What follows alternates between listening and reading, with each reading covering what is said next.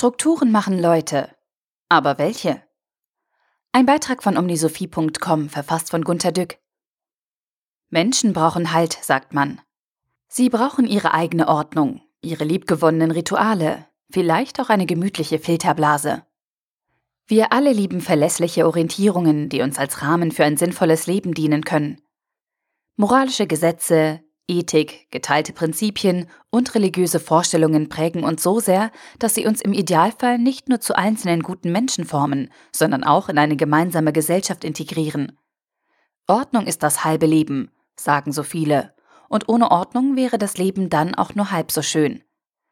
Wenn Menschen Seelenprobleme haben, fallen sie oft aus ihren gewohnten Strukturen heraus und müssen zuerst wieder einfühlsam, strukturiert eingeordnet werden, auch damit sie zu den anderen zurückkehren können, von denen sie sich äußerlich oder innerlich zurückgezogen oder distanziert haben.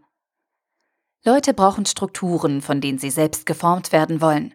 Daher ersinnen weise Menschen für sie unentwegt kluge Strukturen, Organisationen und Staatsgebilde, oder sie empfangen heilige Ordnungen aus göttlichen Sphären.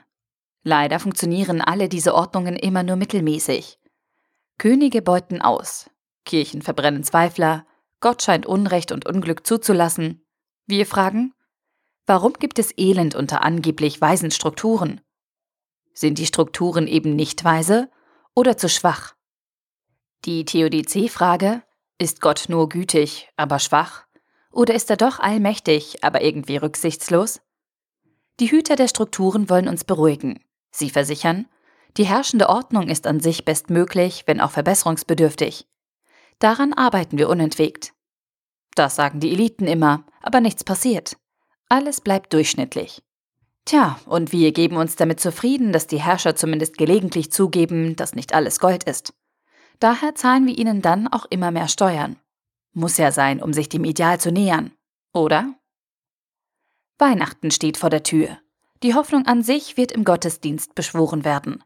Wir glauben aber immer weniger an irgendeine Verheißung, so wenig, dass sich die Kirchen lehren. Der Glaube sinkt. Die Ethik ist nicht mehr von selbst da. Man versucht es zum Beispiel mit zusätzlichen obligatorischen Uni-Vorlesungen in Wirtschaftsethik, ohne deren Credit Points man nicht mehr Manager werden soll. Die lassen dann die Mitarbeiter jährlich nach Belehrung unterschreiben, dass sie ethisch sein werden. Die Gemeinschaft wird nicht mehr durch menschliche Beziehungen getragen, die auf Vertrauen bauen, sondern mehr und mehr durch strikt optimierte Geschäftsprozesse, die funktionieren sollen. Mit 100% Zuverlässigkeit. Leider funktionieren die neuen Computerstrukturen und Callcenters, all die Excel-Manager und Aushilfslehrer wieder nicht zu 100%, sondern gewohnt nur mittelmäßig. Das gefühlt Unangenehme? Die neuen Strukturen sind anonym. An anonyme Strukturen können wir nicht appellieren. Kein Erbarme dich unser. Fast täglich werden wir Opfer von Prozessabläufen, die nicht funktionieren, und es ist nie jemand da, der die Verantwortung hat oder gar wahrnimmt. Verfällt die Schule? Kein Geld. Zerlöchern die Straßen? Achselzucken. Fällt der Zug aus? Pech. Dieselbetrug? Finanzkrise? Jeder nimmt halt, was er halblegal kann. Warum werden Tausende von Top-Mitarbeitern entlassen? Das erfordert die neue Strategie, sagen sie. Millionen arbeiten unter Totalstress über Weihnachten und Neujahr, der Handel zum Beispiel und überall die Jahresabschlussstäbe. Die Politiker dagegen gehen ohne Regierungsbildung auseinander. Wir fragen uns, wann sie endlich einmal sondieren, ob sie nun Sondierungsgespräche aufnehmen oder nicht. Wer von denen ist überhaupt entschlossen? Egal wozu. Wir rufen nicht mehr verzweifelt Gott, wo bist du in den weißgrauen Himmel. Wir fühlen, dass uns die zerfasernden Strukturen, die nichts mehr integrieren, zu anderen Menschen machen. Zu unsympathischeren, so steht zu befürchten. Die heutigen Strukturen sind entrückt und machen uns deshalb so ohnmächtig. Sie sind rücksichtslos, sowieso. Sie vereinzeln uns und vergällen Solidarisches. Globalisierung, Ökonomisierung und technisch gesehen die Digitalisierung verändern die uns prägenden Strukturen, wie sie wollen. Es fehlt unserer Gemeinschaft an Weisheit von Strukturphilosophen, an einer neuen Shared Vision, klar. Aber es scheint an einer Nachfrage nach ihr zu mangeln. Einst hofften wir auf Gott oder auf die Annäherung an Ideale, mit mehr oder weniger Zuversicht oder revolutionärer Wut.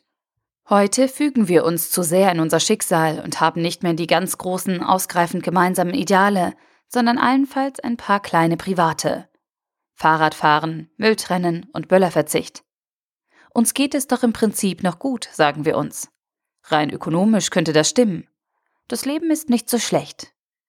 Dieses Jahr gibt es zu Weihnachten Austern beim Aldi. Der Artikel wurde gesprochen von Priya, Vorleserin bei Narando.